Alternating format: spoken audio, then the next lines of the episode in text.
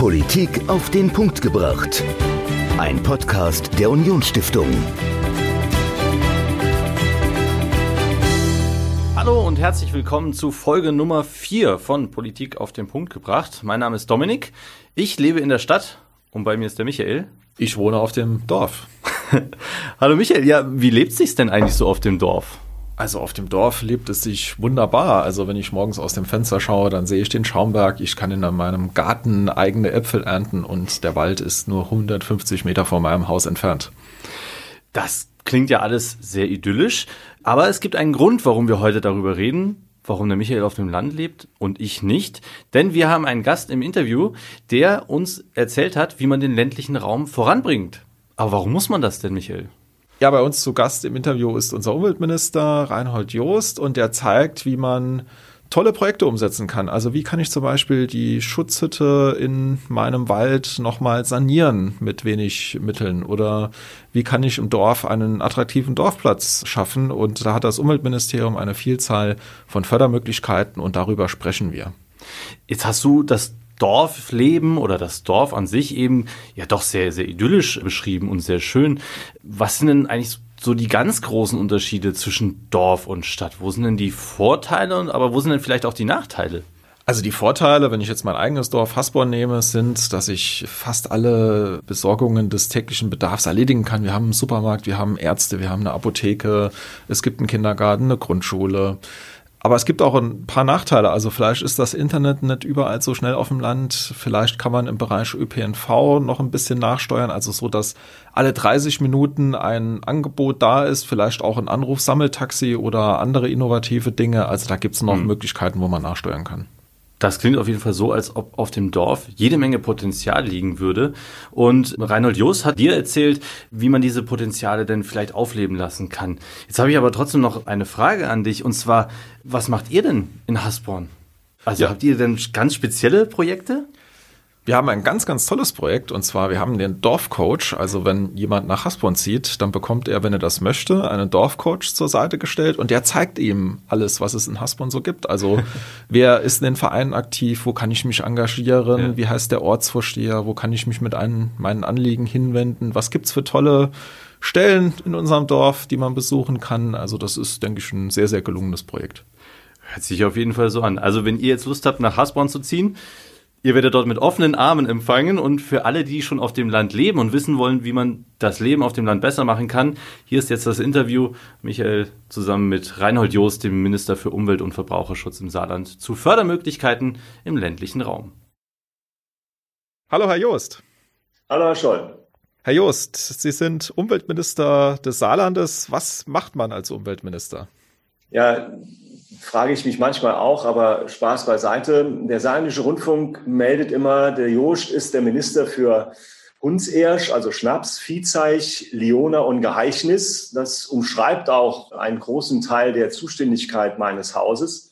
Ich bin jetzt seit 15. Januar 2014 in diesem Amt und habe die Verantwortung von A wie Abfall und Abwasser bis Z wie Zoo und dazwischen liegen Bereiche wie Wald und Jagd, das Thema Gewässer und Fischerei, genauso wie Tierschutz, aber vor allen Dingen auch der ländliche Raum, der mehr ist als nur Landwirtschaft, aber auch Fragen wie den technischen Umweltschutz, Emissionsfragen bis hin zum Verbraucherschutz.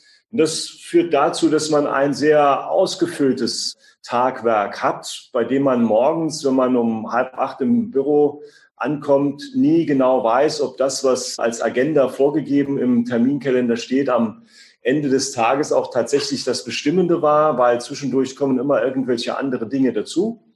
Wir haben die Verantwortung für 1200 Mitarbeiterinnen und Mitarbeitern, davon etwa 300 direkt im Ministerium und die anderen aufgeteilt in vier Landesbetriebe, das LVGL, also das frühere Katasteramt, das für die Datenerhebung und zur Verfügungstellung, aber auch die Entwicklung beispielsweise im Bereich der ländlichen Entwicklung, wenn es darum geht, entsprechende Flurbereinigungsverfahren zu machen, zuständig ist. Wir haben den Saarforst Landesbetrieb, der für etwa 40.000 Hektar saarländischen Wald Verantwortung trägt, der Wald, den sich andere Bundesländer wünschen, mit 75 Prozent Laubwaldanteil. Wir haben in den letzten 30 Jahren deutliche Zuwächse flächen- und volumenmäßig. Erste Adresse, wenn es darum geht, Best Practice für klimastabilere Wälder darzustellen. Wir haben aber auch das Landesamt für Verbraucherschutz, das sich darum kümmert, dass das, was die Menschen beim Einkaufen in die Tüte und dann nach dem Kochen auf den Teller bekommen, tatsächlich den Ansprüchen gerecht wird. Aber auch das Landesamt für Umwelt und Arbeitsschutz, das die große Genehmigungs- und Überwachungsbehörde im Saarland ist. Es gibt kein Bauprojekt, bei dem wir über das LUA nicht letztendlich in die Karten schauen und auch überwachen, aber auch Ratschläge geben. Und das ist auch unser Motto. Im Saarländischen sagt man, man kann natürlich de Leiden immer Glitzer zwischen die Beine schmeißen. Das ist nicht unser Ansatz. Wir sind keine Behörde, bei der man morgens wach wird und ins Büro zieht und der Überzeugung ist, wen können wir denn heute wieder ärgern, sondern wir sind lösungsorientiert als Dienstleister und Partner unterwegs. Und das ist auch das, was uns auszeichnet gegenüber der kommunalen Familie.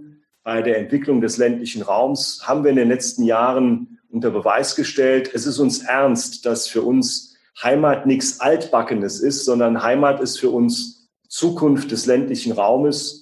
Und das nimmt viel Platz in unserer Arbeit, aber auch vor allen Dingen viel Geld, gut investiertes Geld in unserem Haushalt ein, die wir investieren für die Zukunft der Menschen.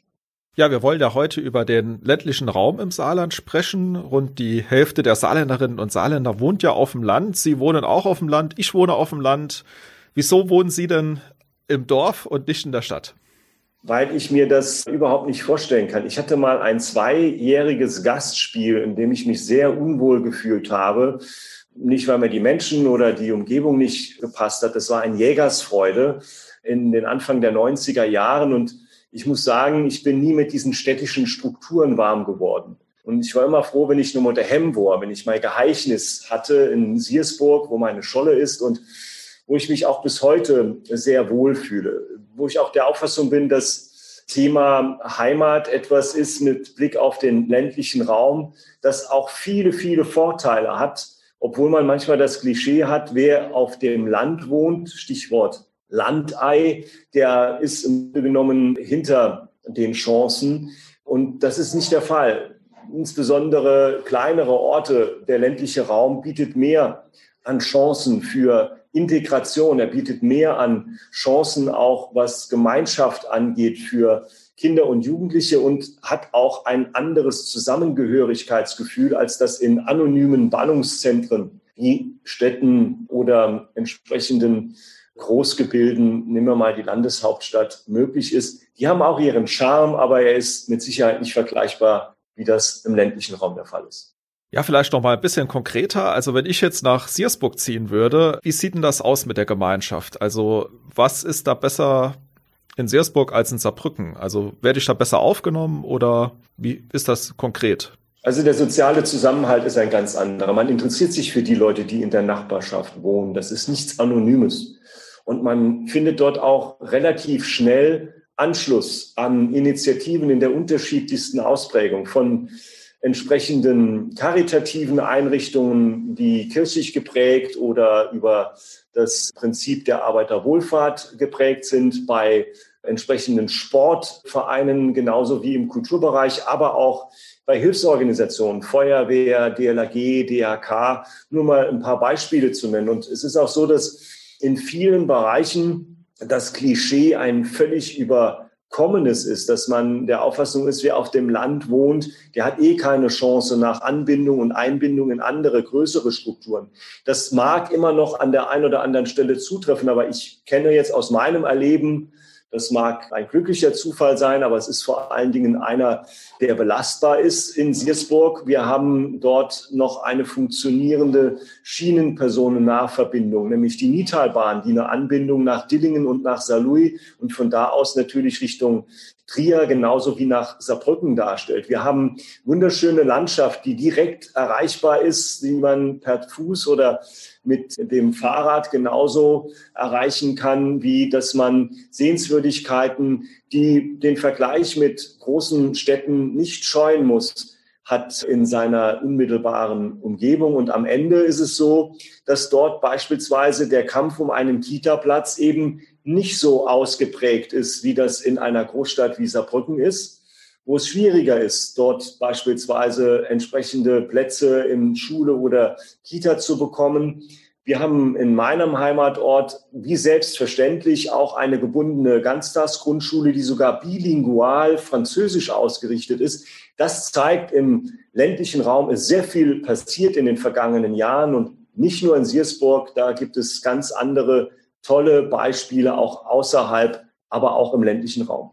Ja, man konnte ja im November im Handelsblatt lesen, dass die Menschen auch nicht nur wegen Corona, sondern auch, weil es in den Städten zu teuer ist, mehr aufs Land ziehen. Glauben Sie, dass man das auch im Saarland in der Zukunft verstärkt sehen wird? Also, dass man vielleicht eher ein Haus in Siersburg, in Hasborn oder in Wadern kauft, anstelle in Saarbrücken oder St. Ingbert? Das ist ja jetzt schon der Fall. Zwar nicht flächendeckend, weil es immer noch Ecken gibt, bei denen, wenn man so will, noch einiges nachzupolieren ist, aber es gibt schon einige Orte und äh, Dörfer, bei denen man feststellt, dort gibt es keinen Leerstand mehr. Ich nehme mal das Beispiel des Golddorfs Oberesch, die beim letzten Wettbewerb Unser Dorf hat Zukunft den Landessieg und auf Bundesebene die zweite Platzfolge gewonnen haben. Die haben es geschafft, innerhalb der vergangenen zehn Jahre im Grunde genommen einen Leerstand von null in ihrem kleinen Ort herbeizuführen. Und die sind jetzt, wenn man so will, wieder und brauchen relativ schnell auch ein Neubaugebiet. Das ist im Grunde genommen die Entwicklung, die wir wollen. Leerstände aktivieren und dort, wo wir dann merken, da ist immer noch ein großer Bedarf, diese dann auch entsprechend abzudecken, wo wir dann auch aus Sicht des Umweltministeriums durchaus in der Lage und Bereitschaft sind, denen weiterzuentwickeln und Hilfestellung zu geben. Es gibt andere Bereiche im Hochwald oder auch im Bereich des Raums von Merzig-Wadern, wobei es ähnlich ist, genauso wie im Bliesgau.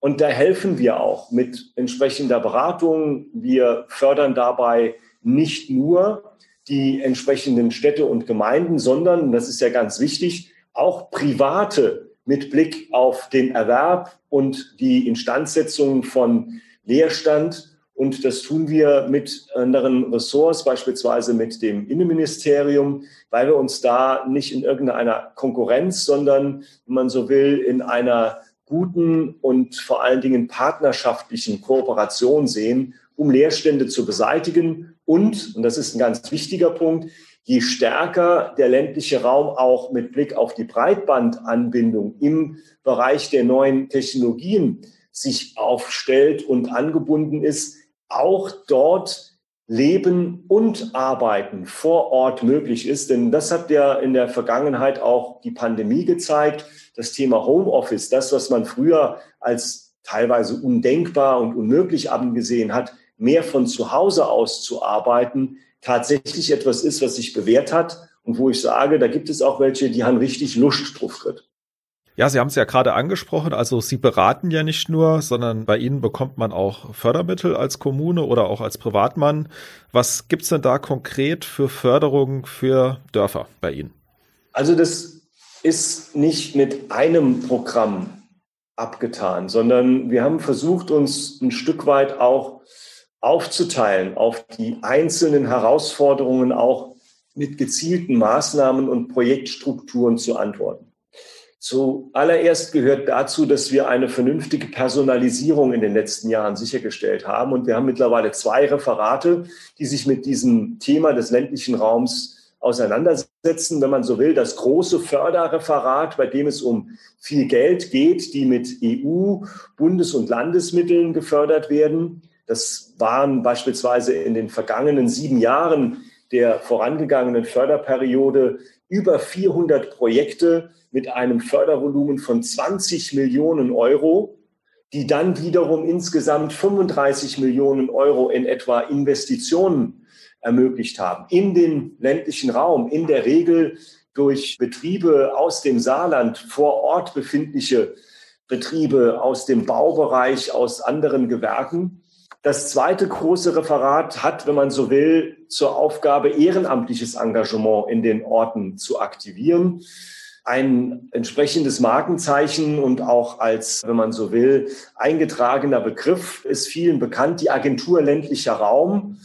Wenn man so will, die Legende Ottmar Weber, der hier bis vor zwei Jahren auch im Hause gearbeitet hat, dessen Arbeit wir verändert fortführen, weil wir der Auffassung sind, wir müssen auch dafür Sorge tragen, dass die Menschen vor Ort sich mit ihren Projekten besser identifizieren. Und das geht am besten, indem Sie im wahrsten Sinne des Wortes mit die Chip in der Hand holen, um dann am Ende zu sehen, was Sie selber auch vor Ort geschaffen haben. Das sind in der Regel kleinere Projekte. Sagen wir mal, bis 20.000 Euro. Das kann eine kleine Brunnenanlage sein, das kann ein kleiner Poolplatz sein, das kann ein entsprechender Platz im Ort sein, wo die Menschen mit anpacken und am Ende vor allen Dingen auch darauf aufpassen, dass es tatsächlich so bleibt, wie sie es denn geschaffen haben. Das ist das Rahmengerüst, das ist die Organisation. Dann kommen die finanziellen Mittel dazu. Ich habe es schon gesagt, wir speisen die Programme nicht nur aus Landesmitteln, auch, aber nicht nur. Wir kriegen sehr viel Geld von der Europäischen Union und auch vom Bund. Und am Ende des Weges war, ist und bleibt das für uns natürlich so, dass wir versuchen, in diesem Zusammenhang dann uns auch so breit aufzustellen, dass nicht der eine alles und die andere nichts bekommen, das heißt, wir haben auch ein Antragsverfahren auf den Weg gebracht, dass das ein bisschen differenziert.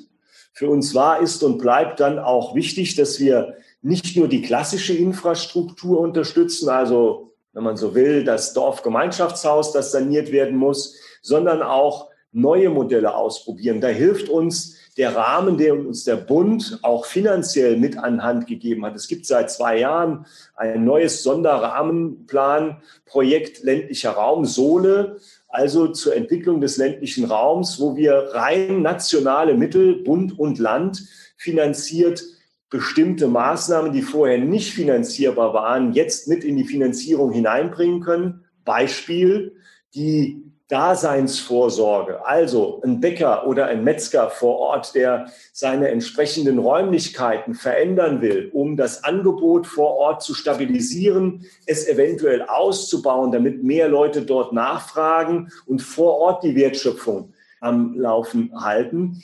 Das haben wir gemacht mit sehr gutem Erfolg. Nehmen wir ein Beispiel in Wahlen, in Nosheim, eine Bäckerei bei der dann die Überlegung gereift ist, einen nebenanliegenden Raum mit hineinzunehmen und nicht nur den Verkaufsraum zu erweitern, sondern ein kleines Café dort zu betreiben. Wirklich super gelaufen. Andere Maßnahmen und Projekte kommen da hinzu, bis hin zu solchen Sachen, Co-working Spaces, wie sich das heutzutage nennt, also man so will, Arbeitsgelegenheiten eben nicht wie selbstverständlich in die größeren Städte abwandern zu lassen und sich anzusiedeln, sondern auch in kleineren ländlichen Bereichen. Das wird einer der Aufgaben in den kommenden Jahren sein, wo wir bereit sind, nicht nur zu beraten und zu begleiten, sondern vor allen Dingen auch zu finanzieren. Eine Reihe anderer Punkte kommt dazu, bis hin zum Abriss von Leerständen, die nicht mehr aktiviert werden können oder auch sollen, wo wir dann einfach auch den Abriss und die Umnutzung in einen freien Platz vor Ort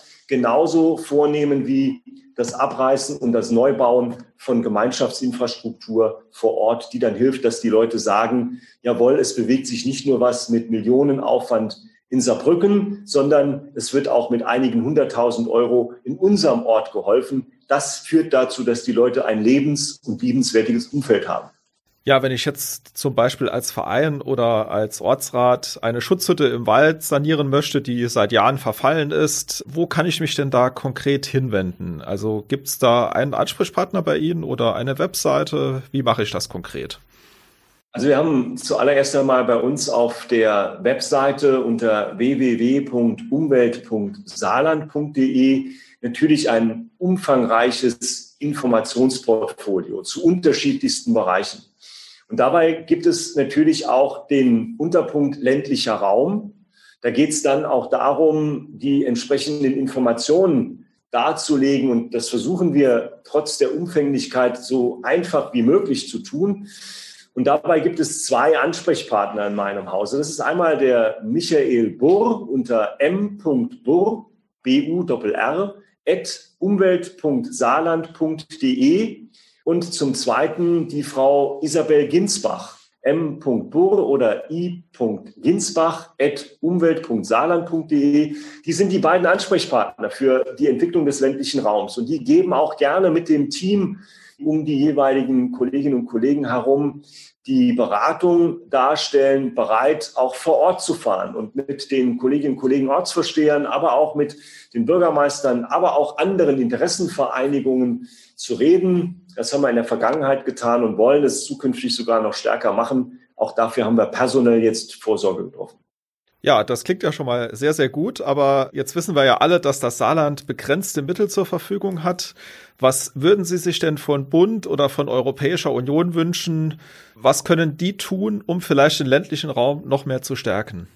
So kurios wie es ist, in erster Linie nicht mehr finanziell zusätzliches Geld, sondern das, was wir an Geld jetzt schon haben, entweder weniger bürokratisch auf den Weg bringen zu können. Das ist insbesondere mit Blick auf die Verwendung der EU-Mittel ein nicht zu unterschätzendes Problem. Wir haben da relativ viel bürokratischen Aufwand. Das ist ja einerseits auch nachvollziehbar, um eine Kontrolle zu gewährleisten, dass da kein Schindluder getrieben wird. Aber manchmal hat man so den Eindruck, dass man nur mit entsprechenden Denkstrukturen zu tun hat, die davon geprägt sind, dass man das Geld im Grunde genommen nur für andere Dinge einsetzt, für die sie eigentlich gedacht wären. Das ist aus meiner Sicht teilweise eine überbordende Bürokratie. Und das Zweite, das ist mit Blick auf den Bund, und das ist etwas, was mich wirklich ärgert. Der Bund hat ein striktes Jährlichkeitsprinzip. Das heißt, alles das, was ich von ihm bis am Ende des Jahres bekommen, nicht ausgegeben habe, muss ich wieder zurückgeben. Und da ist es nun mal so, dass gerade im Bereich des ländlichen Raumes es Projekte und Strukturen gibt, die nicht innerhalb von einem Jahr geplant, umgesetzt und abgerechnet sind. Und das läuft dann Gefahr, dass man nach dem Motto gut gemeint, aber nicht gut gemacht seitens des Bundes zwar Geld in Aussicht gestellt bekommt, aber man kann es nicht verausgaben. Oder aber man muss sich irgendwelcher kruder Hilfsmöglichkeiten bedienen, für die wir ja eigentlich das Geld nicht gedacht hatten. Und deswegen ist für mich an dieser Stelle ist einmal die Bitte an den Bund, dafür zu sorgen, dass das Geld, das wir zur Verfügung gestellt bekommen, auch tatsächlich ausgeben können und vielleicht ein gewisses Maß an Flexibilisierung möglich wird. Wir haben da in den letzten Jahren viel, viel Geld gekriegt. Das ist, wenn man so will, eine Luxussituation, aber es nützt auch nichts, mit Geld zugeworfen zu werden, wenn man es am Ende nicht verausgaben kann, weil die Strukturen dafür nicht geeignet sind. Da arbeiten wir dran. Mein Wunsch ist die Verlässlichkeit, die wir in der Vergangenheit mit Blick auf die Zusage, dass es mehr Geld geben soll für den ländlichen Raum, weitergeführt wird, aber mit der Bitte, dass man in der Flexibilisierung noch ein Stück weit nachlegt, damit das Geld auch tatsächlich dort ankommt, wo es hingehört. Ja, lassen Sie uns so zum Schluss noch mal ein bisschen über Sie sprechen. Und zwar, Sie sind ja noch neben dem Ministeramt Ortsvorsteher in ihrem Heimatdorf Siersburg. Wieso tut man sich das in Anführungszeichen als Minister noch an? Weil das eigentlich der schönste Job ist, den man sich vorstellen kann. Und da denke ich, werden mir die weit überwiegende Mehrzahl der Kolleginnen und Kollegen Ortsvorsteher zustimmen. Wir mal, es gab mal einen Kollegen von mir, der hat gesagt, Ortsvorsteher ist der schönste Job. Und es ist einem gerade egal, wer über einem glaubt, Bürgermeister sein zu wollen. Ich sehe das ein bisschen anders. Ich mache das jetzt seit 25 Jahren. Ich mache das immer noch sehr gerne, weil es drei Dinge beinhaltet. Nirgendwo wird man mit Blick auf die tatsächlichen Probleme der Menschen vor Ort brutaler hingewiesen auf Missstände als in diesem Amt. Und da ist es den Leuten schnurzpiep egal, ob man nebenher auch noch Minister ist oder nicht. Die haben ihre Probleme und die tragen sie vor. Das Zweite ist, man lernt auch mit den Leuten umzugehen. Auch mit denen, die eine, ja, wie soll man das formulieren, etwas überbordende Erwartungshaltung hat. Mein Vorgänger hat immer gesagt, du musst drei Sachen beherzigen als Ortsvorsteher. Everybody's Darling is everybody's Step. Das macht schon klar. Man muss ein gewisses Selbstbewusstsein haben, auch für Dinge stehen, Haltung zeigen. Das zweite war, du darfst keine kraulen, also du darfst vor niemand Angst haben. Und das dritte ist, du musst die Leute mögen. Und das lernt man in diesem Job. Wenn man das nicht lernt, ist man auch relativ schnell wieder raus aus dem Job. Und die Leute haben da ein sehr feines Gefühl. Und der dritte Punkt ist, man sieht tatsächlich, was man erreicht, in diesem Amt, indem man eben nicht nur in langen Linien denkt, sondern wenn es darum geht, beispielsweise Strukturen vor Ort zu verändern mit Blick auf die Belegung der jeweiligen Hallen und Dorfgemeinschaftshäuser, mit Blick auf die Frage, wie denn die ein oder andere Grünfläche angelegt, bis hin zu größeren Fragen rund um Kita und Schule. Auch wenn man als Ortsvorsteher dem Grunde nach ja mit dem Thema Ortsvorsteher und Schule oder Ortsvorsteher und Kitas nicht viel zu tun haben sollte, weil das ja eigentlich originäre Aufgabe der Verwaltung und des Bürgermeisters ist, kann man sich schlecht rausreden. Ein Ortsvorsteher, der sagt, das interessiert mich nicht, was in der Schule oder in dem Kindergarten läuft, der war die längste Zeit Ortsvorsteher gewesen. Deswegen ist das immer eine herausfordernde, aber auch eine sehr spannende und für mich persönlich zumindest auch sehr befriedigende Geschichte. Und deswegen sage ich immer, das ist eigentlich der Job, der mir am meisten Spaß macht und zu dem ich mich auch bekenne und habe auch die entsprechende Hoffnung, dass die Menschen das vor Ort immer noch genauso sehen und das nicht als Klischee oder sowas empfinden, nach dem Motto, der schmückt sich mit einem Titel, den er nicht mehr ausfüllt. Vielleicht noch zum Schluss, wenn man sich jetzt näher mit dem ländlichen Raum, mit dem Landleben beschäftigen möchte, haben Sie da noch einen Buchtipp für unsere Hörerinnen und Hörer? Also es gibt eine ganze Reihe von Büchern, die sich auch in den letzten Jahren, auch mit Blick auf das Saarland, in diesem Zusammenhang mit dem Thema des ländlichen Raums, seiner Historie, der Potenziale und der Entwicklungschancen auseinandersetzen. Zwei fallen mir ein. Das ist äh, zum einen ein neues äh, Werk über den Bliesgau, das vom ehemaligen Leiter in Rheinheim-Bliesbrück vom Kulturpark, Herrn Stutzki, herausgegeben wurde. Ein tolles Werk über eine der schönsten Landschaften Deutschlands, nämlich den Bliesgau. Und ein anderes ist ein Werk, das von zwei Autoren aus meiner Heimatgemeinde stammt. Monumenta Rustica, das ist die Entwicklung des ländlichen Raums am Beispiel von Landwirtschaft im Bereich des Saar-Niedgaus von Dr. Werner Klemm und Dr. Hans-Dieter Eggers.